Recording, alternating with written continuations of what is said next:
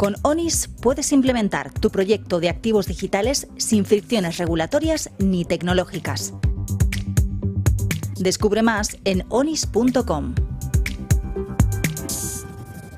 Pues aquí tenemos a Pilar Troncoso. ¿Qué tal, Pilar? Muy bien, muchísimas gracias. Vicepresidenta en Oaro. Bueno, y cofundadora de Startups. Exactamente, que esa parte mola más. sí. Oye, nos metemos de lleno porque he querido titular el programa de hoy Elecciones 2023 y cómo utilizando blockchain los problemas que hemos visto en mayo no sucederían, ¿no? Además, te, enfadabas tú en, LinkedIn el otro día y, cuéntame, ¿qué, está pasando primero? ¿Qué ha pasado para que los, eh, los oyentes nos entiendan? Y luego ya ¿qué podríamos tener sobre la mesa utilizando blockchain?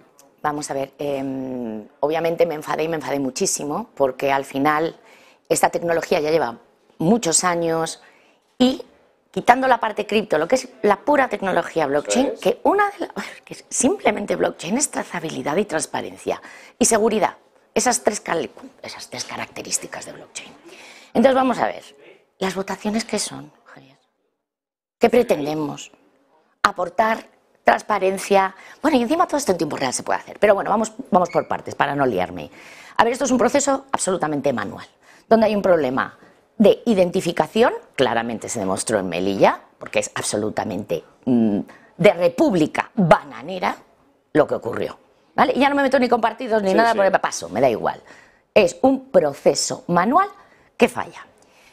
Entonces, eh, claro, me enfado porque toda la evangelización que estamos haciendo, toda una comunidad de blockchain, desde hace muchos años, me acabamos de escuchar a, aquí a mi amigo de Tutelus, por el amor de Dios, llevamos aquí años diciendo, por favor, esto es una clara mejora de procesos, que no un incremento de costes. ¿Vale? Porque es muy fácil contestarme. ¿Ay, cuánto me cuesta? De hecho, es más barato. O sea, si no, claro. buscamos eficiencias. y, estamos hartos todos los que estamos aquí diciendo, no, no, y es que es muy intrusivo. Pues mira, no. Todos los servicios y todos los productos que diseñamos, la tecnología nos lo permite, están apificados. Entonces, dejémonos de historias. Pero, aquí tenemos un problema añadido, Pilar, yo creo, ¿no? Antes de que me digas cómo solucionarlo, es el tema de la identidad digital. Totalmente de acuerdo. O sea, que, yo creo que el motivo por el que no se ha puesto esto en marcha es porque hay que atacar varios frentes. Vale, pero, que son atacables. Pero es que son atacables porque volvamos al, al, al caso de Melilla. Es que ahí no pidieron ni el DNI. Vamos a ver, al final se trata de convertir, en este caso, un proceso manual en automatizarlo con una seguridad y una transparencia. Entonces, por favor, tenemos medios más que de sobra que la tecnología nos permite para hacer esa identificación básica que evite esa suplantación de identidad. ¿Cómo sería eso pues en un sistema blockchain que pues funcionase? Vamos a ver, pues ya sé que ahora no, nos no quiero abrir el melón de la biometría y, Europa, vale, y la identidad digital soberana y todas estas cosas, pero que no podemos esperar. Vamos a ver, si yo con un DNI, ¿qué lo puedo? Te lo puedo quitar, le puedo poner una foto. Anda que no hay macarradas que se hacen de suplantación de identidad. Bueno, pues saquemos una identidad digital que salga de nuestro DNI ¿eh? con inteligencia artificial, por favor. ¿Vale? O sea, chupemos, perdona mi expresión, esos datos. ¿Sería posible hacer? Sí, perfectamente. Pero sí, estos, estos proyectos ya existen. Tenemos empresas, no solo la mía, empresas que son expertos en juntar documentación, biometría y llevarlo a la blockchain. Utilizo el llevarlo a la blockchain, que para que nos entendamos todos. Entonces, y, luego el sistema ya, vale, esa es la parte de, porque no, tenemos mucho tiempo. No, no, perdona, sí, sí, eh, sí. Esa sería como la parte de, identidad digital y la parte en sí, ¿cómo, funcionaría? O sea, ¿cómo daría yo mi voto, en este caso al partido que sea, en julio? A ver, a, efecto usuario, ¿tú qué verías? Como, pues, pues como cualquier plataforma. O sea, elija usted desde tu desde tu móvil. Sin tener que ir a un colegio electoral. Por favor, fíjate. Sin tener que estar ahora preocupados si nos vamos de vacaciones o no. Fíjate el Cristo que hay el 23 de julio. Totalmente. A ver, el Cristo que hay. Eh, eh, y encima, la visualización de esos datos, que eso todavía mola más, por decirlo de alguna manera, es en tiempo real. Y es una plataforma, por favor, que es una cara con un administrador detrás. Claro. O sea, a ver, esto ya se está haciendo, los sistemas de votaciones, pero sí que es cierto que las POCs que se están haciendo se están haciendo, pues votemos qué jardín, cómo vamos a decorar la plaza de mi pueblo. Bueno, pero ya es un avance y está funcionando. Puedo ver mi voto, no, hay manipulación, un vecino no vota dos veces.